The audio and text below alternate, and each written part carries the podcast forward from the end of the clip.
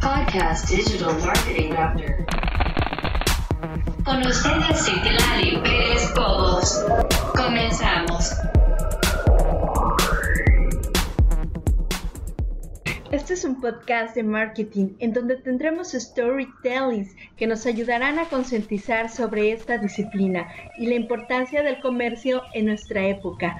Tenemos que saltar la brecha del mercado e ir hacia un mercado de comercio electrónico en donde millones de personas se concentran cada minuto. Aquí analizaremos las estrategias que pusieron en el juego a través del tiempo las compañías más sobresalientes y escucharemos cómo han implementado sus tácticas. Sobre todo, prospectaremos un futuro inmediato que nos hará conocer nuestros entornos. Te llevaré conmigo a diversos escenarios con el fin de tomar y adaptar la mejor disciplina que es el marketing y juntos lo implementaremos en nuestra comunidad.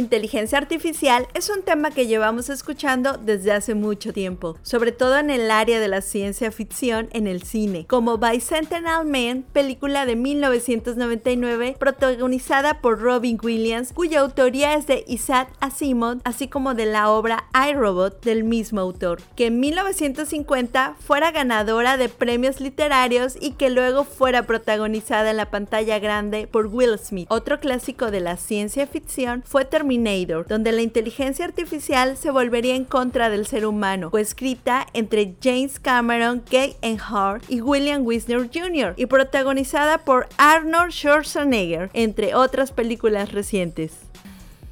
Lo cierto es que así podría llevarme todo el día dando referencias de novelas, películas, documentales. Es un tema del presente inmediato, parte de nuestra vida cotidiana.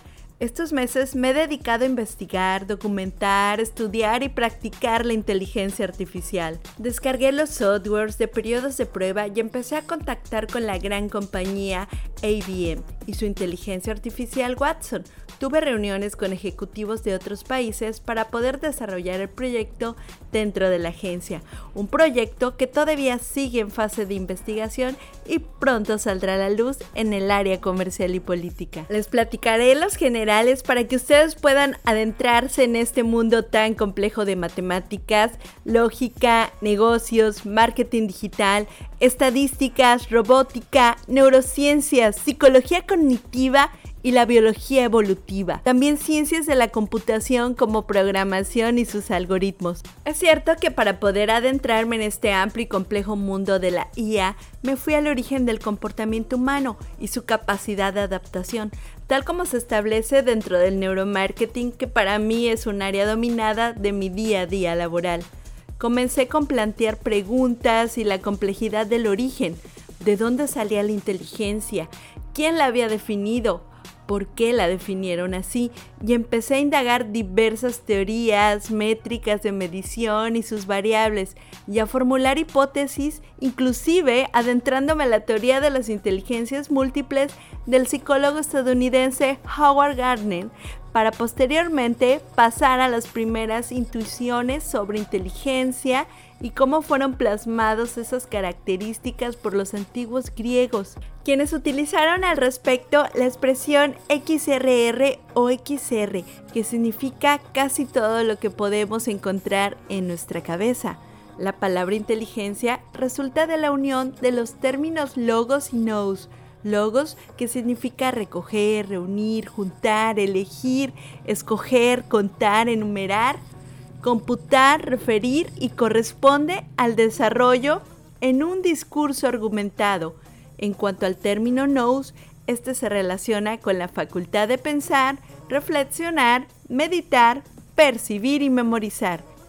Cuando definimos inteligencia, hablamos de un ser inteligente, que es aquella persona con un cociente intelectual superior a la media. Todos sabemos que aquel que es inteligente tiene una gran capacidad para entender, pensar y manejar información. En base a nuestra experimentación y sobre todo en estos tiempos en los que vivimos, sabemos que el ser humano utiliza su inteligencia para adaptarse al medio. Si la inteligencia es un concepto adaptativo y todos los seres humanos tienen una tendencia innata a la adaptación, como seres vivos que somos, todos tenemos inteligencia. Esto lo concluye Jean Piaget. Basados en la lógica de los antiguos pensadores y filósofos, se dice que la inteligencia es inherente al ser humano. Sin embargo, existen variables adaptativas que permiten que cada individuo desarrolle mayor inteligencia que otro dependiendo de las características biológicas, culturales y de experiencia que haya sido transmitida por sus antepasados o por su aprendizaje durante su propia existencia. La pregunta sería para todos ustedes si la inteligencia es propia del ser humano. ¿Cómo es que un dispositivo, aparato, objeto, cosa puede tener inteligencia? Es donde nace la inteligencia artificial, como su nombre lo dice, que ha sido creada por el ser humano y no por la naturaleza. ¿Y se puede hacer esto? Mm, no se puede hacer, ya está hecho. Es el intento de imitar la inteligencia humana usando un robot o un software, pero es un concepto muy simple porque existen muchas ramificaciones. Stuart Russell y Peter Norvin diferenciaron cuatro tipos, sistemas que piensan como humanos, como por ejemplo las redes neuronales artificiales, sistemas que usan la lógica racional, sistemas que actúan como humanos, como los robots, sistemas que usan la lógica racional, como los sistemas expertos, y sistemas que actúan racionalmente como los agentes inteligentes. Aunque es un concepto que se ha puesto de moda en los últimos años, realmente la inteligencia artificial no es algo nuevo. Hace 2300 años, Aristóteles ya intentaba convertir en reglas la mecánica del pensamiento humano y desde los tiempos de Leonardo da Vinci, los sabios han intentado construir máquinas que se comporten como humanos. En 1769, un autómata llamado el turco, construido por el ingeniero austríaco Wolfgang von Kimpel, visitó todas las cortes europeas retando al ajedrez a todo el que se atrevía a jugar contra él. Jugó contra Napoleón, contra Benjamin Franklin, contra maestros del ajedrez y los venció.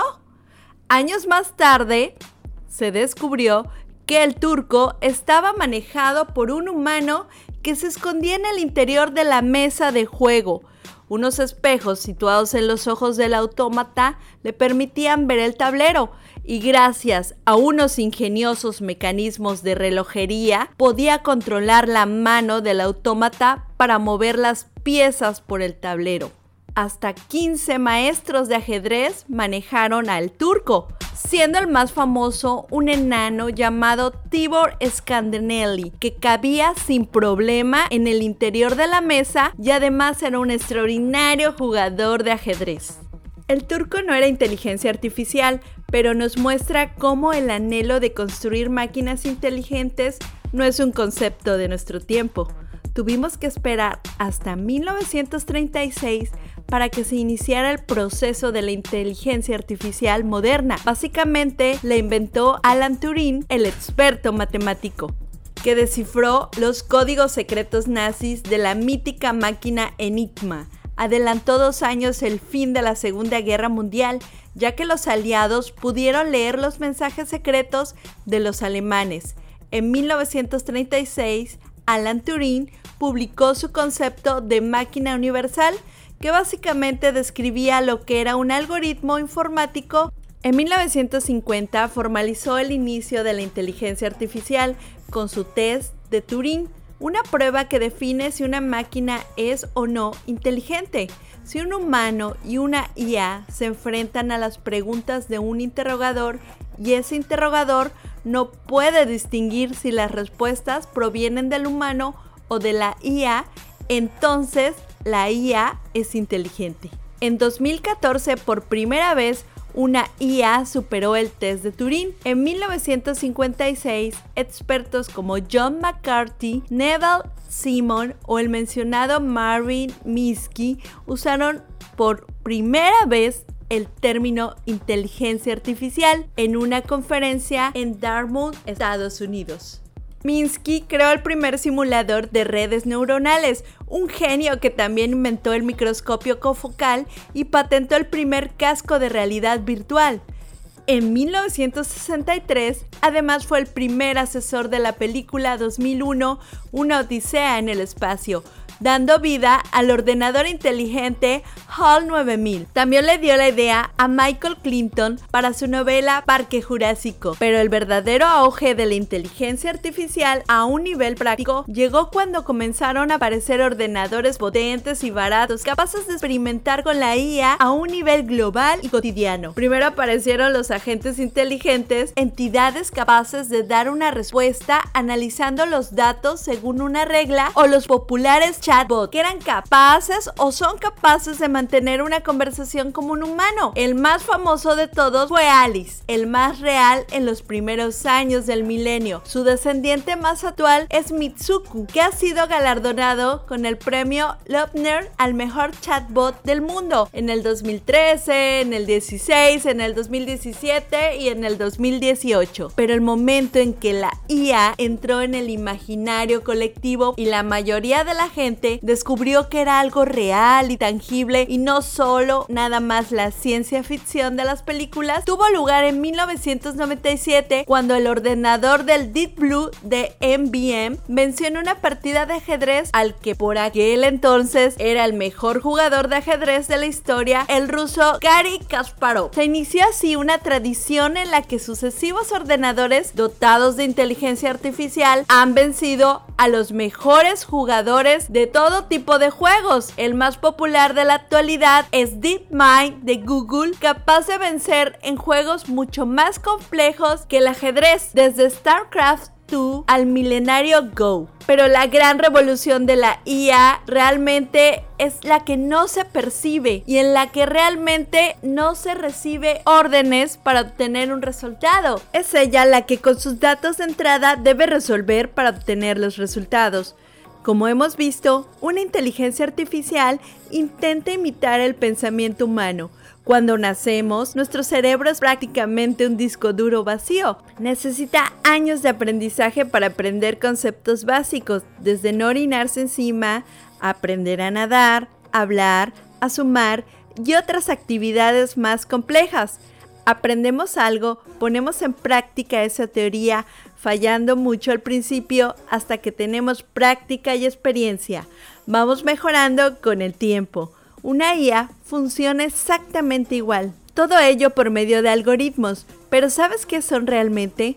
Partiendo de estas características básicas de lógica, deducción y abducción como busca emular todo tipo de razonamiento, tiene fundamentalmente dos fines. Por un lado, justificar la posibilidad del razonamiento sintético y por el otro, desarrollar un método para su adquisición. Existen diversos ejemplos de algoritmos en la vida cotidiana, aunque es un término habitual en áreas como las matemáticas, la informática, la lógica y demás disciplinas relacionadas, lo cierto es que en la vida cotidiana también usamos algoritmos para solucionar cuestiones. Por ejemplo, recetas de cocina que nos explican el paso a paso para crear una comida con una cantidad finita de ingredientes. El estado inicial serían los ingredientes sin procesar y el estado final la comida preparada. Los manuales de los aparatos electrónicos o dispositivos también son algoritmos que nos sirven de guía para ejecutar procesos desde cómo armar un mueble hasta cómo activar un teléfono móvil. En estos casos, el estado final es el producto armado instalado, encendido y en funcionamiento. Y en las operaciones en matemáticas, algunos ejemplos de algoritmos son la multiplicación, en donde seguimos una secuencia de operaciones para obtener un producto, o la división, que nos permite determinar el cociente de dos números. El algoritmo de Euclides, con el cual sacamos el máximo como divisor de dos enteros positivos, es otro ejemplo de algoritmo.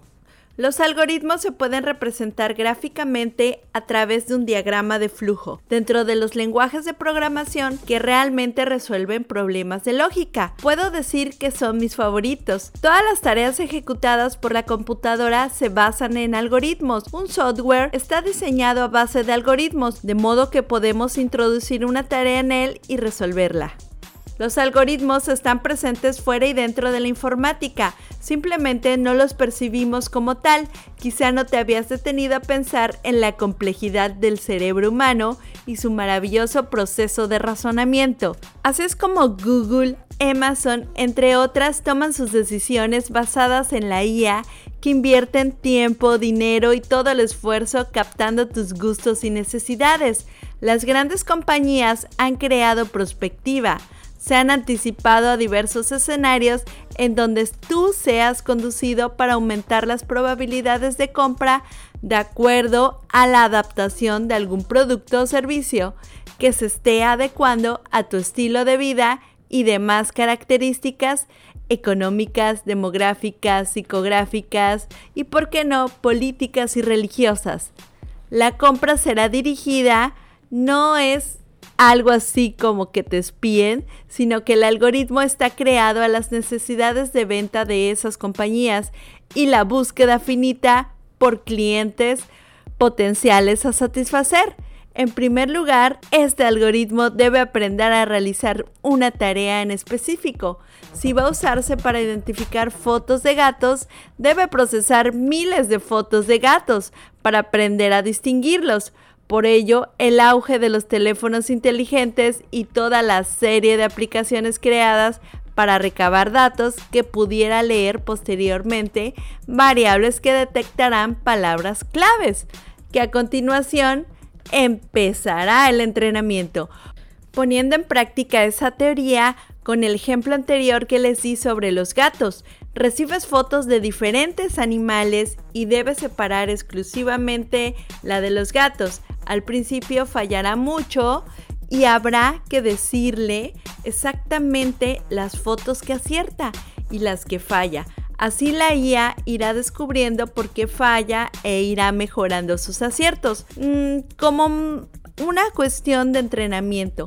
Realmente mejorará conforme vaya adquiriendo toda esa experiencia. Realmente la IA será capaz de trabajar ella sola sin recibir órdenes.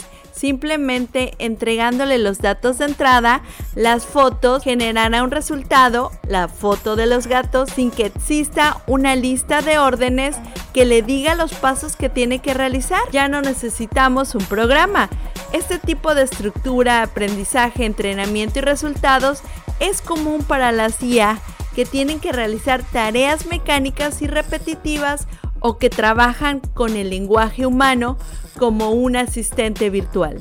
Ahora entendemos noticias como el pago de 5 dólares por parte de Facebook a gente en la calle para que su IA de reconocimiento facial pueda analizar sus selfies es porque necesita entrenamiento con el mayor número posible de fotos, o el boga de las selfies, o el escándalo de las escuchas de voz de los asistentes de Google, Amazon o Apple. Es porque necesitan que una persona vea dónde se ha equivocado la IA para decírselo y que aprendan de sus errores. El aprendizaje automático se llama Machine Learning. Se ajusta perfectamente a la explicación teórica de la que he estado hablándoles. Concretamente, es la capacidad que tiene una IA, un software o un robot para aprender por su cuenta. Normalmente este aprendizaje automático suele ser de dos tipos, supervisado o no supervisado. En el primer caso, hay un humano que le dice lo que hace bien o mal y en el supervisado es la propia IA la que tiene que aprender a descubrir lo que hace bien y lo que hace mal en función de unas reglas. La inteligencia artificial ha dado muchos beneficios y avances significativos en el área comunicativa con los asistentes virtuales y en el área de la salud con el diagnóstico de enfermedades. Un sinnúmero de aplicaciones que pueden detectar enfermedades, entre ellas el cáncer, en diversas partes del cuerpo. También existen aplicaciones que sirven de guía para mejorar estilos de salud y aplicaciones que dan diagnósticos más certeros que los propios humanos. Hay un tema que me parece increíble, que es el de las redes neuronales. Estas intentan copiar el comportamiento de las neuronas, es decir, las células de formación en el cerebro. Es como la otra forma de aprender y por tanto es un tipo de aprendizaje automático. Una neurona artificial es una entidad que recibe unos datos de entrada les aplica una serie de operaciones matemáticas y una función de activación, o sea, una fórmula matemática, y genera un resultado. Es un mecanismo sencillo, pero la complejidad llega cuando millones de neuronas trabajan en paralelo para crear redes neuronales artificiales, o RNA. Lo que la diferencia de un programa informativo es que no sigue órdenes, sino que se asocia entre sí y cambia sus entradas y salidas mediante el aprendizaje y el error según la tarea encomendada. Las redes neuronales son adecuadas para todas las tareas en las que haya que reconocer un patrón o asociar ideas.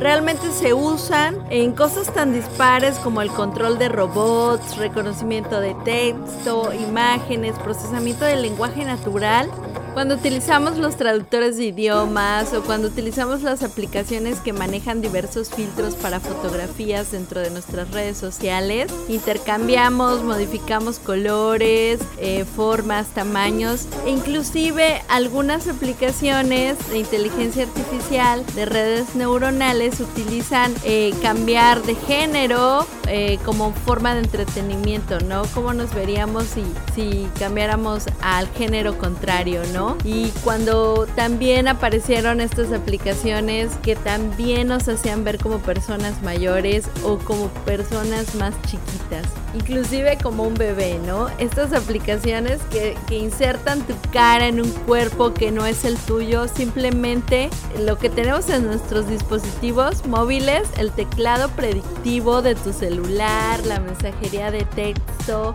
de tu computador, de, de tu dispositivo, así infinidad de asistentes de voz virtuales de diversas marcas que utilizan la IA para sus procesos. Y recientemente surgió hace unas semanas, un par de semanas, un tema muy sonado sobre las aplicaciones de mensajería de WhatsApp y Telegram que cada uno de ellos recopilaba diferentes datos y se hizo todo un boom acerca de, de pues nuestra privacidad, de nuestra protección de datos, de que si aceptábamos los términos y condiciones y si somos objeto de espionaje. Entonces realmente algunas personas no saben inclusive que cada una de estas aplicaciones recopilan cierto tipo de información. Por ejemplo, el WhatsApp que se queda con el registro de tu número telefónico, también de tu información de tu perfil, de la ubicación, de los mensajes de manera temporal que son cifrados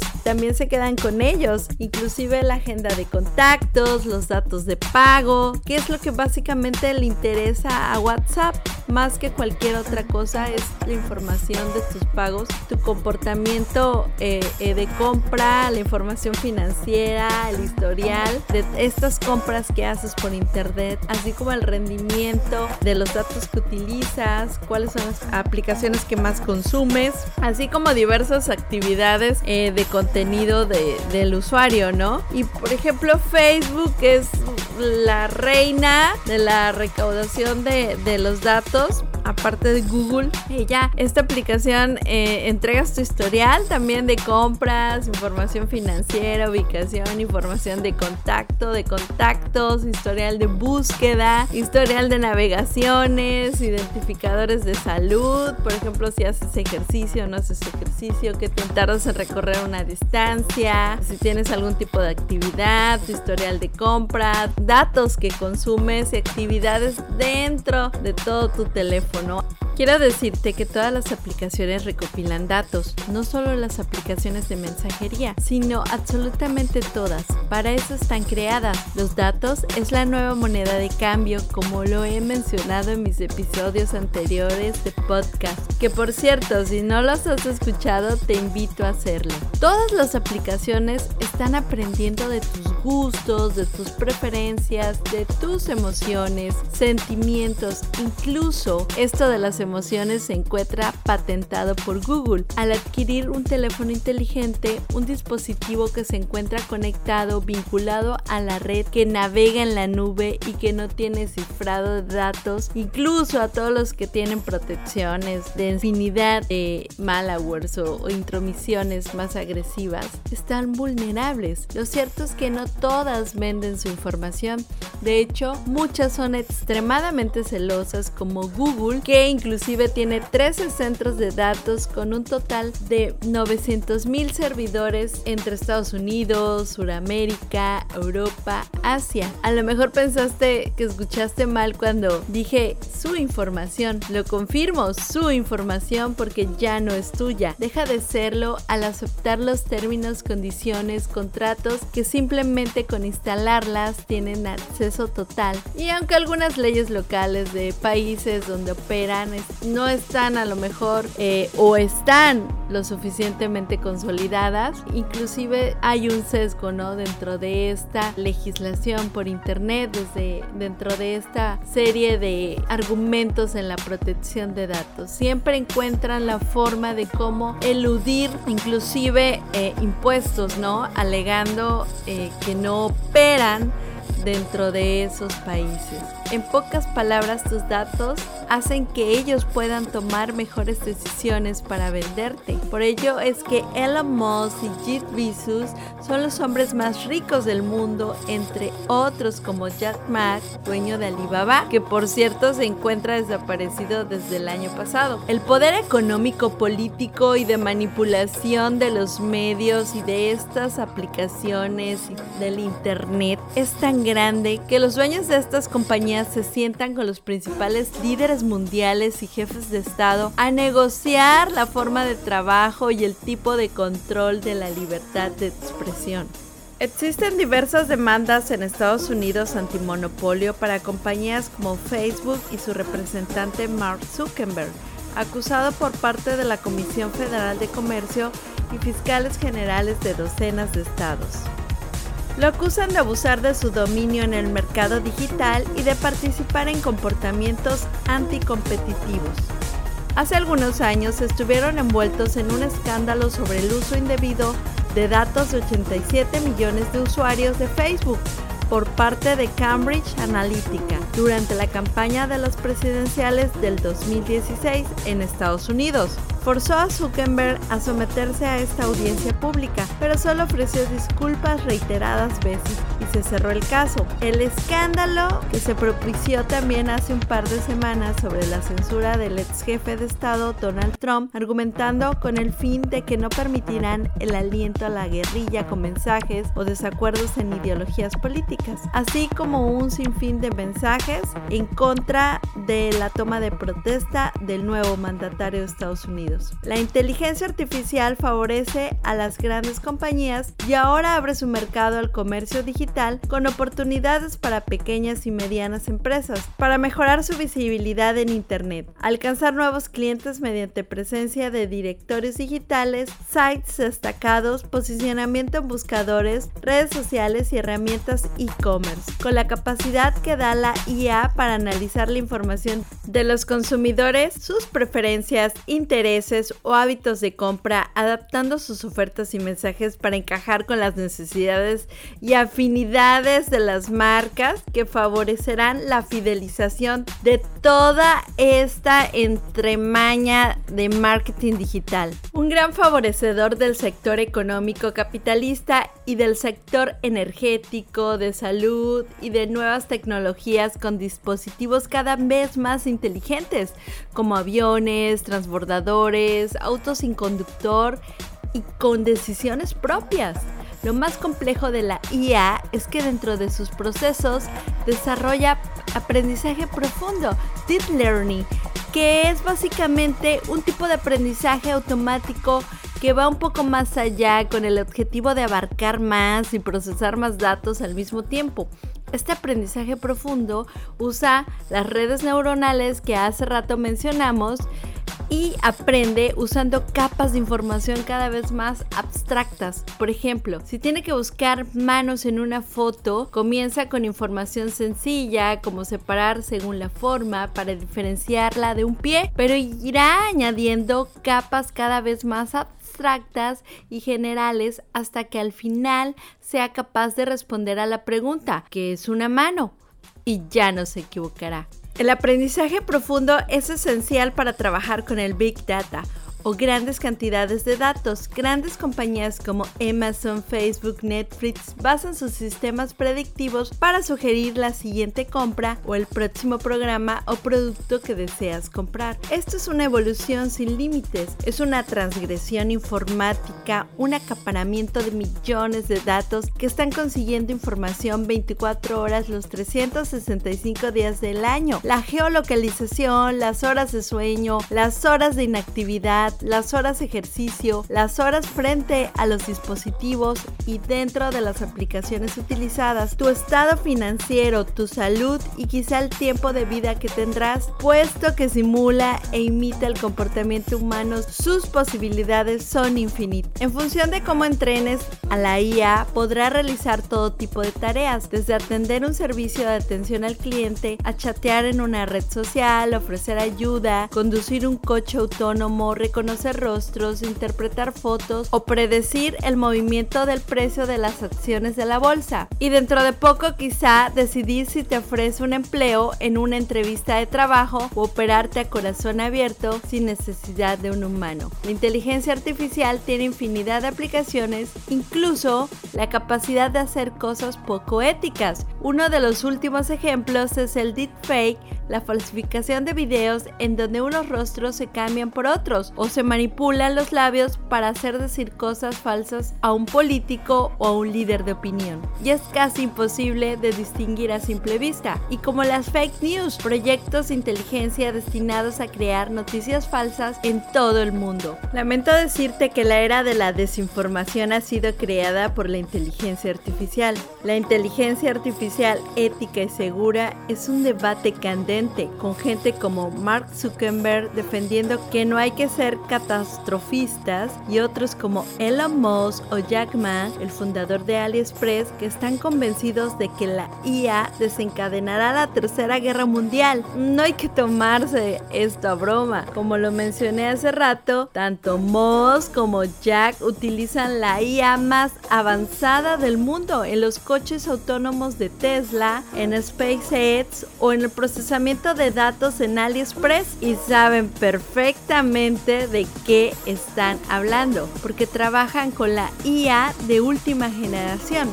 Saben que esto no lo pueden detener. El propio Elon Musk, junto a otras personalidades y expertos, ha fundado OpenAI, una iniciativa que tiene como objetivo crear sistemas de IA que beneficien a la humanidad y que no puedan rebelarse contra ella. Carlos Gerson, uno de los especialistas que consultamos para hacer este podcast, considera que la relación entre los humanos y la IA con el tiempo se volverá más codependiente y que la tendencia es hacia una simbiosis, aunque los cambios en la siguiente década no serán notorios. Asimismo, señala que la IA estará más embebida en nuestra tecnología. Se piensa que la IA dentro de unos años pasará desapercibida, como sucede con la luz o como el Internet. Imagina que la IA estará inmersa en cada dispositivo, tecnología, medio de difusión, modelo educativo, ideológico y formativo, además de ser parte de los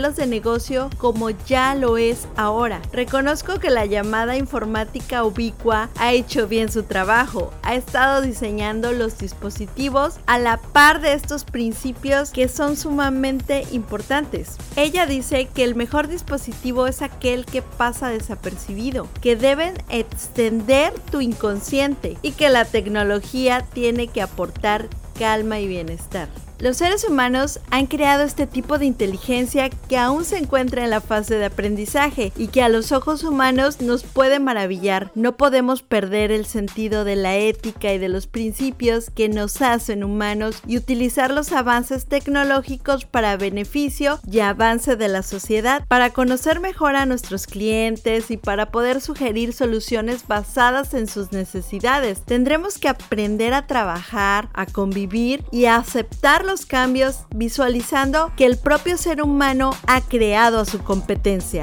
Yo soy Citlali Pérez Cobos. No te olvides de visitarnos en www.lgcmarketingestratégico.com. Si tienes alguna duda o pregunta, no dudes en contactar a la gran campaña